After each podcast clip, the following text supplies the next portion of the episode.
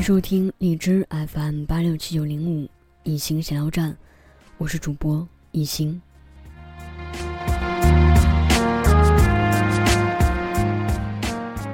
之前总是看到一些文章，动辄就说要逃离北上广，动辄就说北上广都是眼泪。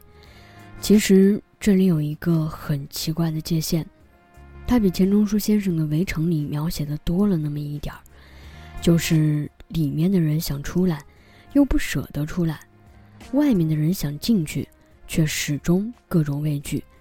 更可笑的是，总是那些连这几个城市都没有去过的人们。特别容易引起共鸣。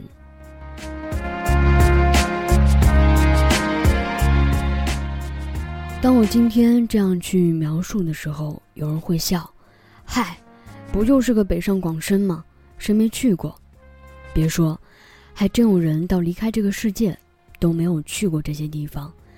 我原以为我也是其中的一个，因为从来没有想过有天我也是可以的。毕竟不是一出生。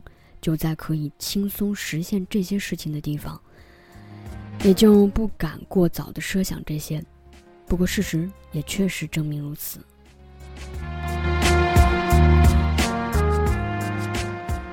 我在十八岁的时候，才终于因为大学离开了西北，去了南方。其实那个时候，就卯足了劲儿想要往外走，但是其实没有方向的。就想着先去大城市看看，我必须得承认，那时候我的脑子是坏掉的，没有升级过的，也想不明白自己到底想要什么。总有极少数的同龄的孩子是知道自己的方向和目标的，所以那些孩子后来走的路，和我们肯定是有巨大差别的。好在我选择离开家人。放弃了部分安全感，没有被安全感困住，活在当下，开始慢慢的升级自己的认知系统。系统升级绝对是一个漫长的过程。说实话，有些人到了七八十岁，也一样没有什么认知的，且这部分人是占了绝大多数。所以呢，突然就理解了这个世界上。是百分之二十的聪明人，带着百分之八十的笨蛋向前走，也许这就是二八定律吧。而我呢，自认为是比较幸运的，可能有运气的成分，也可能有悟性的成分。总之，在二零一五年左右，开始有提升认知的想法。以前除了教科书之外，我几乎是不看书的。就连小说什么的都不喜欢，当然，连环画除外。我看过一段时间的连环画，但是后来有了电视以后，我就只看动画片了。对动画片的喜爱，至今还保留着。我亲戚呢，经常都说：“哎呀，这个姑娘就像长不大一样，都快三十岁了还看动画片儿。”我笑而不语，因为我知道这是保留童真的。最好的方式，我不会轻易打破它。拥有这样的爱好，我甚感荣幸。一个没有童真的成年人，其实是缺失了一个多姿多彩和天马行空的世界。在保留好的认知以后呢，剩下的就是大面积的升级了。通过看书、自学、上课，想办法认识牛人，和牛人们交流等等。慢慢有所改变的感觉是非常好的。除了输入，还要想办法输出。那就比如写作，去做主持人，或者在电台里跟大家这样分享，帮助身边的小伙伴等等。认知了，就要执行，在执行的过程中反思，然后改进，再升级。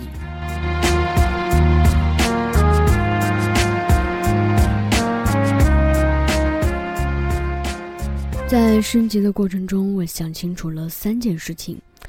第一件事情呢，就是世界上的每一个地方，都是属于每一个人的。如果有机会呢，就一定要去走走，把走的时间周期拉长，在离开之前能去多少地方就去多少地方，不要原地不动。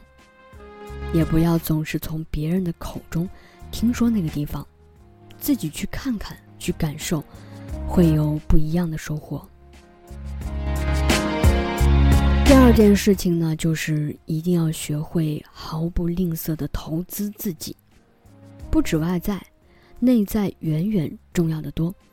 对自己的投资是一场完全零风险的投资。第三件事情呢，就是学习是一件终身值得奋斗的事业，对自己有点耐心，对任何初学的状态都持有包容的心态，要鼓励自己。把别人的称赞当做额外的礼物，然后坚持不懈，并且刻意练习每一个学过的技能。接下来，我就要说说在升级过程中四座城市的学习给我的感受。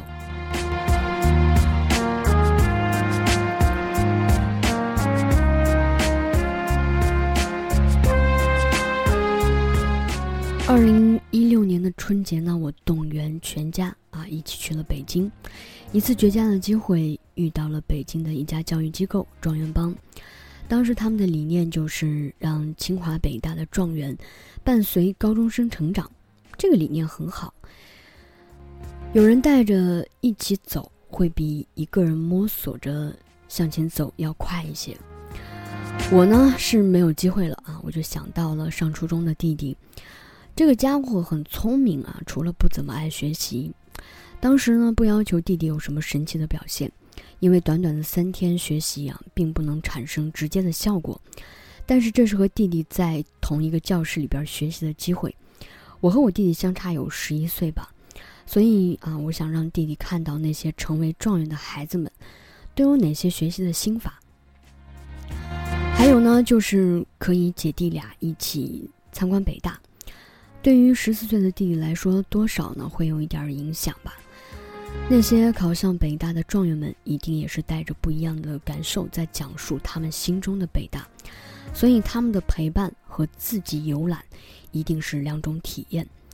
我呢，当时就觉得，啊，就当时跟弟弟一起过夏令营了。正好老爸说要陪奶奶和妈妈去看北京城，那我们一家人就分头行动。我和弟弟上课。游北大，他们呢去游览北京城，所以我只能说我去过北京，和弟弟一起在北大食堂吃了饭，看了结冰的未名湖，看到了不高但是很威严的博雅塔。北京的春天乍暖还寒，一圈的游游览，我们俩呢都快变成老北京冰棍了，但是感觉是值得的。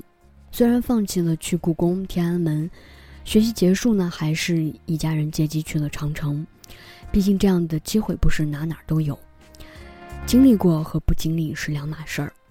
我们去北京的时候，蓝天白云，空气难得的干净，没有所谓的雾霾。天空呢是那种北方特有的蓝，周围是一口京腔的人流。紫禁城的魅力尽在其中，但我依然觉得北京适合存在在我的记忆里。当然，这只是现在的想法，过几年，谁知道呢？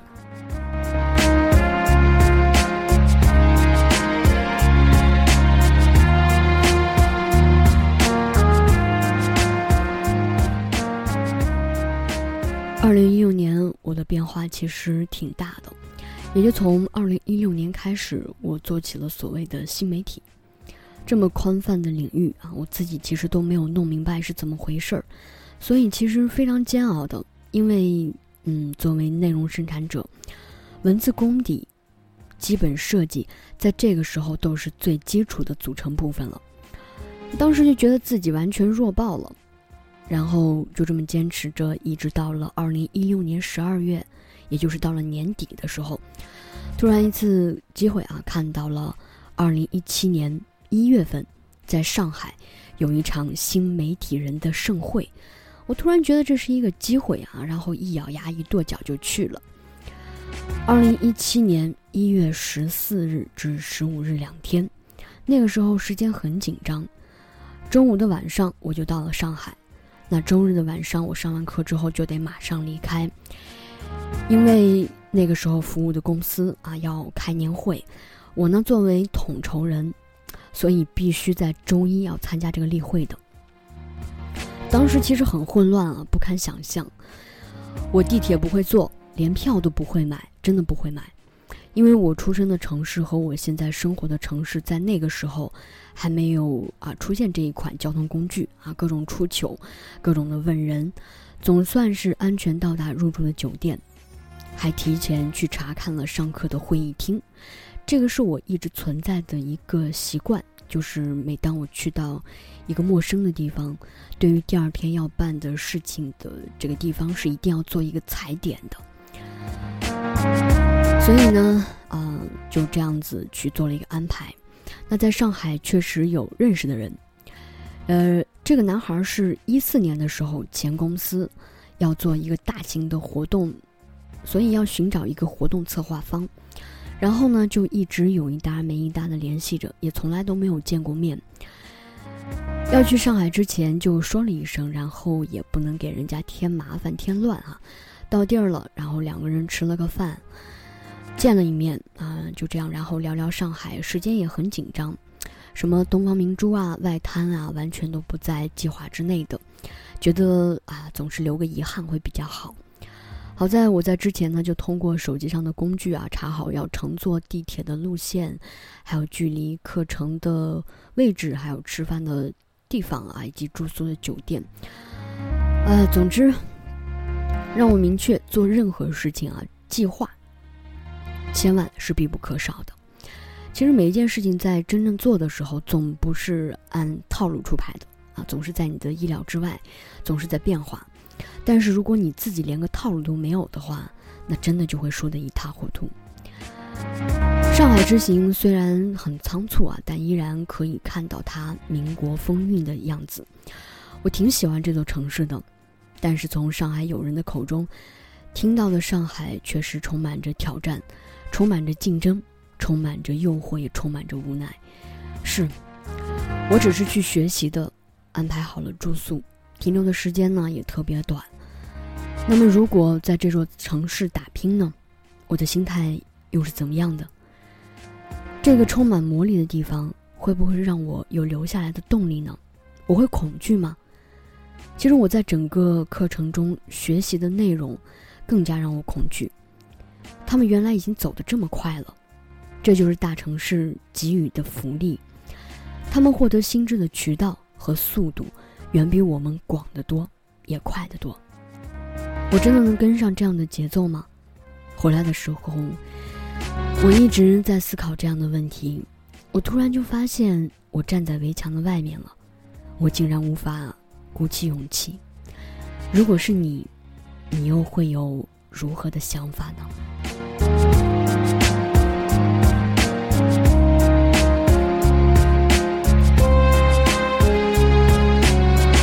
接着就很顺利的过到了二零一七，那二零一七呢，我其实恐惧会更加的加深，所以我又跑去深圳学习了。那这一次的学习呢，有个唯一的不同，就是找到了一起学习的友军，然后一起去的。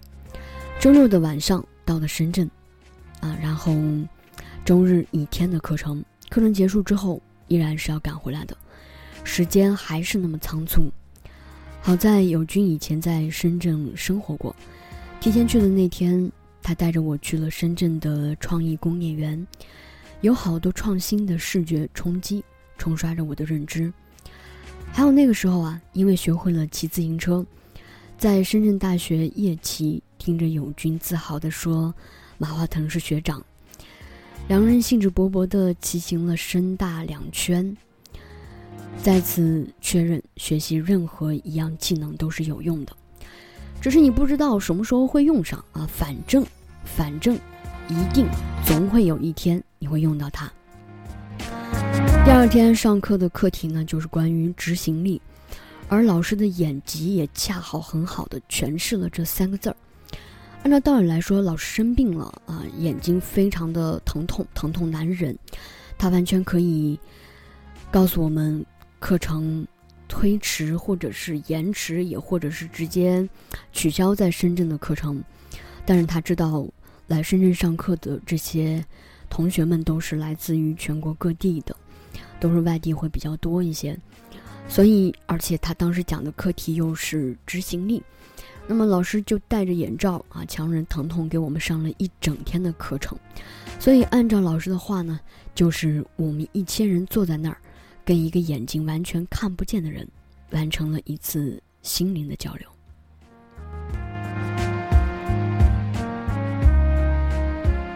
其实，学习的路呢是孤独且漫长的。那能不能找个伙伴一起学习？遇到不懂的问题，能不能一起讨论？遇到学习的低谷，能不能有个人可以鼓励你一下，拉你一把？所以，找到一起学习的人就很重要了，而且效果要比你一个人学习好得多。两种思想叠加，有的时候会产生化学反应的，互相讨论着。对于概念就会有更好的认知和理解，甚至还可以通过讨论完成概念互联的状况，这样就很好。所以从那个时候开始啊，我就起了“友军”这样的称呼，如同在学习的战壕当中一起作战的朋友一般，互相鼓励，互相前进。同时呢，我也在开始想办法让身边亲近的人都成为友军。比如我的家人，我的同事，这样一来，在学习的路上就不会那么孤独了。他们和我形成联盟，分享的话题多了，彼此间感情也就不一样了。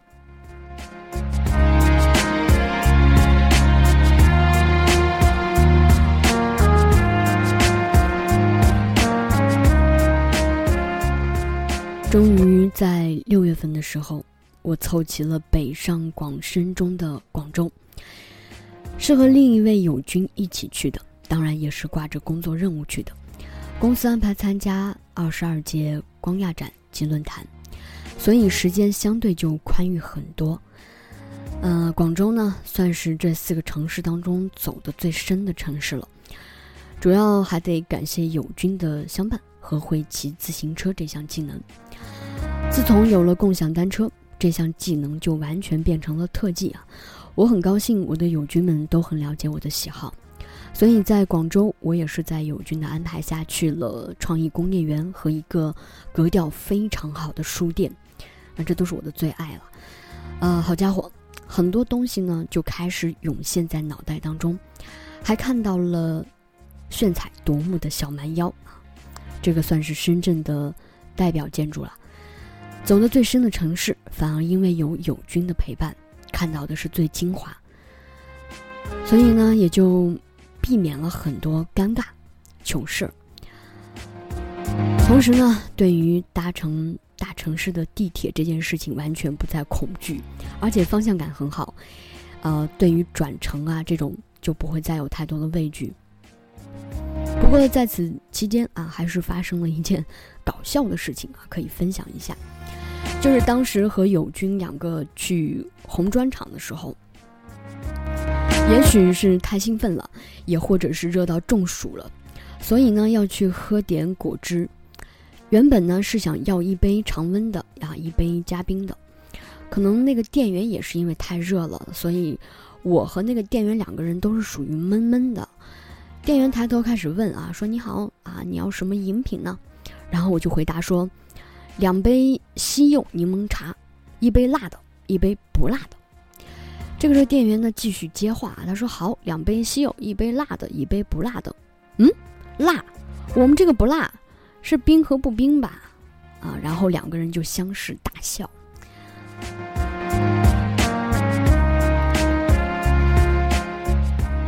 总之，我到过了四座中国的一线城市，感受到了他们独特的魅力。每去一个地方，都会留下一些值得去怀念的东西；每去一个地方，都会因为身边的人不同而给你新的体验和感受。每一个城市呢，都有它自己的气质；每一个城市都有属于自己的乡音。顺溜的京腔，温柔的软语，悠闲的粤语，这一切都吸引着年轻的人们，也吸引着一切新鲜的事物。如果还有机会选择，不妨去这些城市生活吧。如果无法生活，那也可以去那里寻找灵感。不要怕出错，不要怕有困难，不要怕会有痛苦，因为每一次的成长都伴随着生长痛。痛过以后，你就会站在一个不一样的高度了。